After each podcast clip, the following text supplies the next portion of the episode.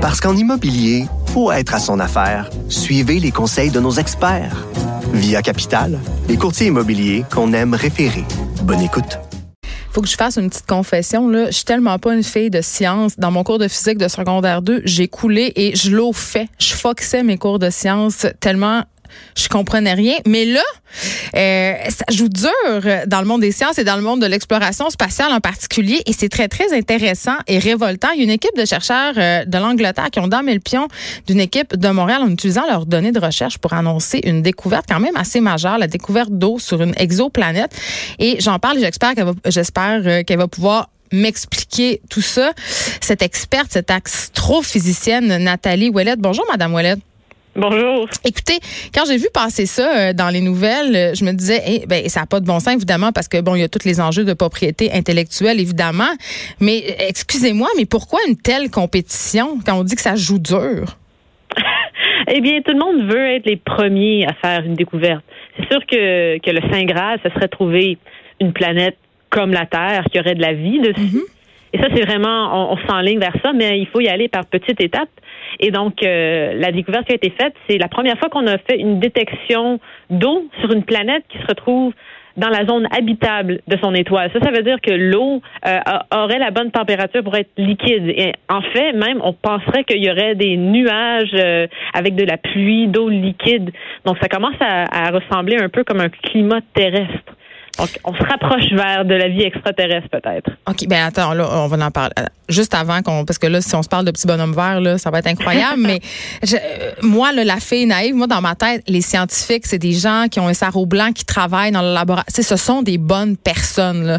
Donc, dans mille pions comme ça, à une équipe, je veux dire, pourquoi ils ont fait ça? Est-ce que c'est parce qu'ils vont obtenir beaucoup d'argent? Moi, je veux comprendre l'enjeu. Je veux comprendre la guerre derrière ça.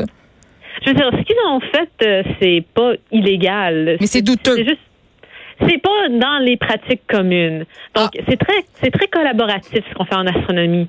Euh, souvent quand on fait euh, on utilise un télescope, soit les données sont publiques immédiatement ou les données sont privées pendant un petit moment, six mois, douze mois, pour donner la chance à l'équipe qui a pris les données de les analyser et d'en ressortir des résultats intéressants.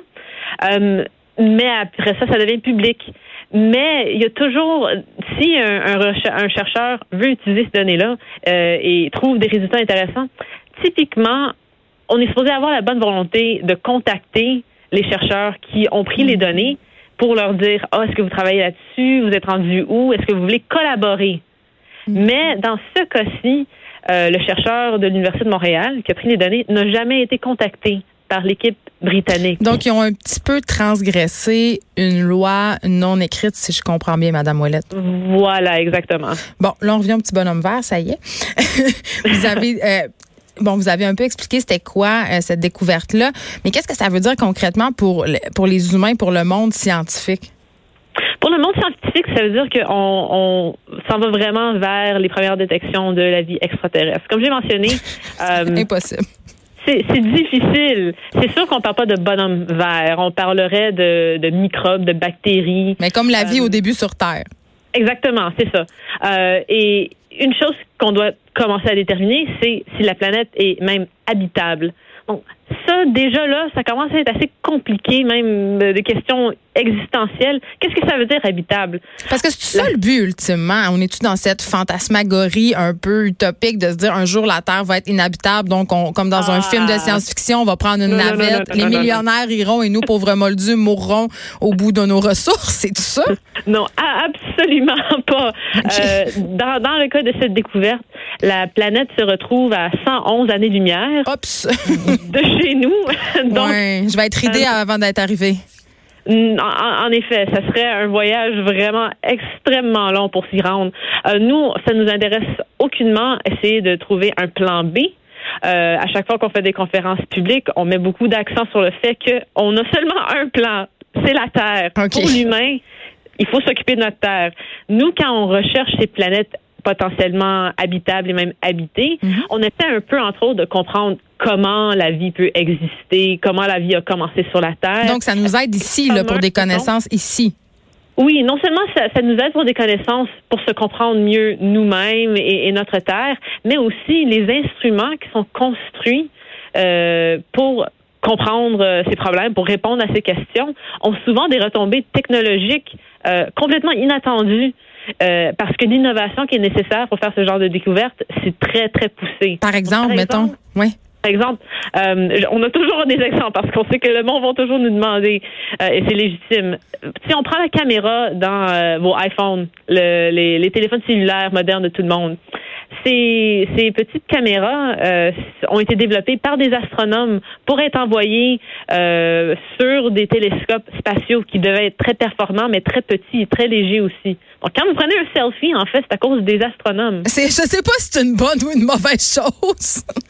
je sais pas. Je sais pas si c'est une bonne découverte tant que ça, mais, mais bon. Mais il y a eu beaucoup d'avancées en imagerie médicale, qui ça est plus mm euh, une bonne chose. Donc, plein d'innovations inattendues qui proviennent de l'astronomie. Donc, OK. Euh, on revient sur les fameuses formes de vie qu'on pourrait trouver euh, sur cette exoplanète-là. Ça serait, comme vous l'avez dit tantôt, des microbes, mais ça se peut pas qu'il y ait d'animaux, ça se peut pas qu'il y ait rien de tout ça, juste pour qu'on soit clair, parce que les gens partent en peur très, très vite. C'est sûr que parce qu'on n'est pas là, on peut pas dire oui ou non sûr et certain ça existe ou ça n'existe pas. Hmm. Peut-être qu'il y aurait une forme de pieuvre euh, ou un animal sous-marin qui aurait été capable de, s'adapter aux conditions de cette planète qui sont euh, différentes de la nôtre. C'est impossible de le savoir. Nous qui en recherche de la vie extraterrestre au-delà de la Terre, on peut seulement se baser sur la seule forme de vie qu'on connaît, et ça, c'est la vie sur la Terre. Mais même sur la Terre, quand on fait l'exploration de la Terre, on trouve des formes de vie qui sont très surprenantes. On appelle ça des extrémophiles et on les retrouve euh, dans, dans des fentes géothermales qui semblent complètement empoisonnées, mais les bactéries sont capables de survivre dans ces lieux-là où euh, des lacs très, très, très salés ou très alcalins ou très acides. Donc la vie peut nous surprendre même sur la Terre. Donc ça se pourrait que sur des planètes qui semblent complètement hostiles, qui pourrait avoir de la vie qui s'y est développée. Tout ça est très angoissant. Est-ce qu'on pourrait penser que l'équipe de Montréal, est-ce que l'équipe de, de, Londres peut-être a eu vent du mécontentement, si on veut, de l'équipe de Montréal? Est-ce qu'il pourrait avoir, y a-t-il des communications qui ont eu lieu? Ils ont-tu réagi ou ils sont juste pas au courant qu'ils sont pas contents? Non, ils sont, ils sont définitivement au courant. Ah, OK. Euh, Comment vous gérez le litige?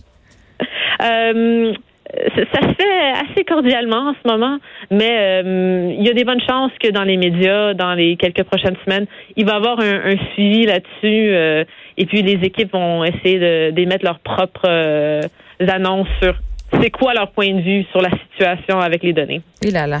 Merci beaucoup, Nathalie Ouellet. Je rappelle que vous êtes astrophysicienne à l'Université de Montréal.